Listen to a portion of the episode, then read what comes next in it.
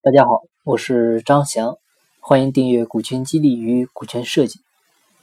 上周啊是刚结束了四天三夜的股权激励方案班，我当时呢是发了个朋友圈啊，很多微信上的朋友就问我啊怎么做方案啊啊，或者说啊也有已经做了方案的，但是呢落不了地啊，都很纠结很焦急啊。其实啊这个事儿真不能着急，你必须得一步步慢慢的来。只有稳中求胜才行，呃，所以今天呢，我们就聊聊关于股权激励方案制作的一些心得。那上回节目呢，我们讲了股权激励的具体的操作流程啊，一些流程方面的事呢，大家可以再听一下。今天呢，我们就讲一下方案该怎么做。呃，首先你做方案之前呢，必须要做的一件事就是要梳理公司的基本情况啊，包括你的企业的年产值。啊，你的主营业务、员工人数以及员工的情况啊，你的股东的情况啊，针对于股权方面你有哪些困惑？你要制作股权激励方案的真正方向是什么？啊，是指只是为了做股权激励啊，还是有顶层设计的部分啊？还是只是想做一个众筹方案等等？方向有很多，然后这个你要确定。然后呢，还有就是你要熟悉股权激励的一些常识性的知识啊，比如股权激励的模式。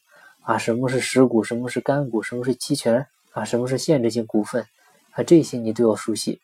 然后呢，呃，激励对象的选择，啊，激励要素的确定，还有公司的估值，啊，这些呢，上回我们详细讲的这块儿，这些呢，你都梳理清楚了，啊，就可以写方案的第一部分了。啊，主要就是企业的现状，还有就是对企业未来的一个预测，啊，这是基础的部分。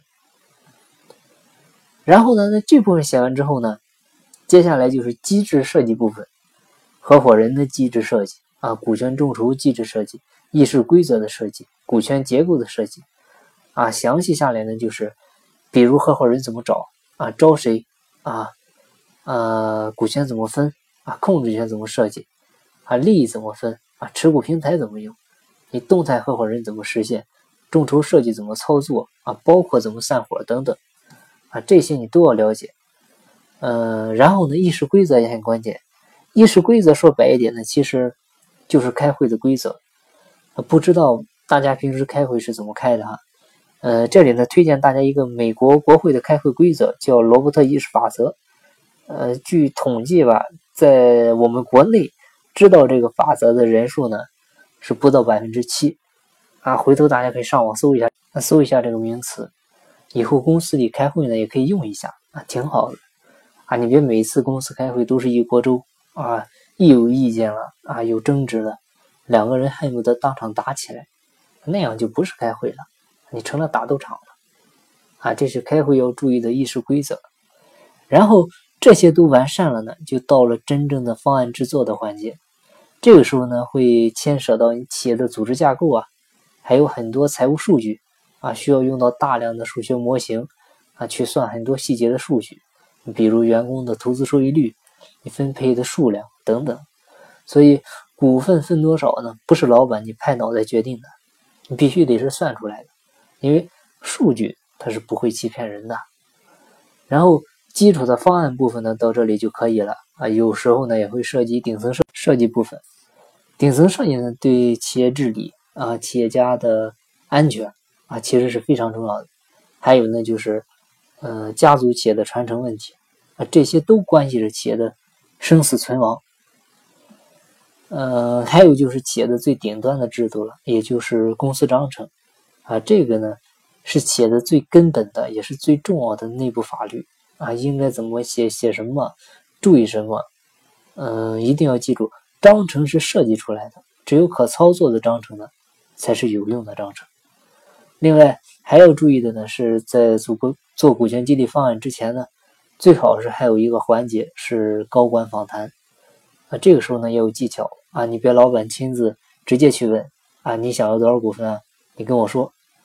这个时候高管通常是不会说实话的，你最好是有个公司内有威信的啊，可信任的人去办这个事儿，或者呢你也可以找第三方机构的老师啊。有了高管访谈这个环节呢。呃，可以有效的听取下面的意见，避免这个方案由上到下的执行啊，也就失去了它的激励的意义再就是呢，这个环节呢会让大家都有参与感，方案的制作过程呢大家都有参与，也会使得方案呢更加的有信服力，执行起来呢就会少很多的障碍。然后方案文本成文之后啊，接下来要执行的话呢，首先要过的是董事会审议方案这一关，然后董事会通过了之后呢，交由股东会表决方案，股东会表决方案通过之后，方案就可以执行了。啊，到此整个方案才算告一段落。啊，如果你的公司现在董事会、股东会都没有，那就少了表决方案这一项，啊，你们几个决策人决定。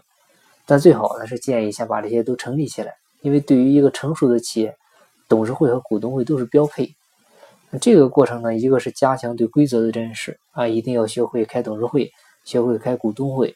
在董事会中呢，所有的董事会成员啊，会根据他所在的角度、他的立场、他的情况。啊，不断的来抛出问题，这是一个完善方案的过程。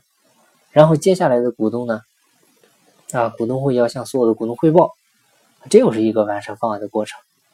其实方案能走到股东会啊，基本上方案就都是非常完善了。但是方案做出来，并不是就结束了，方案做出来呢，只是开始，更重要的是后面的落地啊，是实施过程中的调整和改进啊。可以这样说，没有不需要修改的方案啊，没有永远不变的制度。那宪法它还不停的进行修订呢，这个时代在进步啊，制度呢肯定也要跟着调整。所以呢，还是建议你请别人来给你做方案呢，不如你自己学会了做，因为后期可以自己随时调整。好，那今天呢就到这里，感谢您的收听。如果您有股权激励、股权设计方面的问题，欢迎加我微信，咱们再深入沟通。我的微信号是三二八六三四九六幺，进步在西天，您在路上。我是张翔，下期再见，拜拜。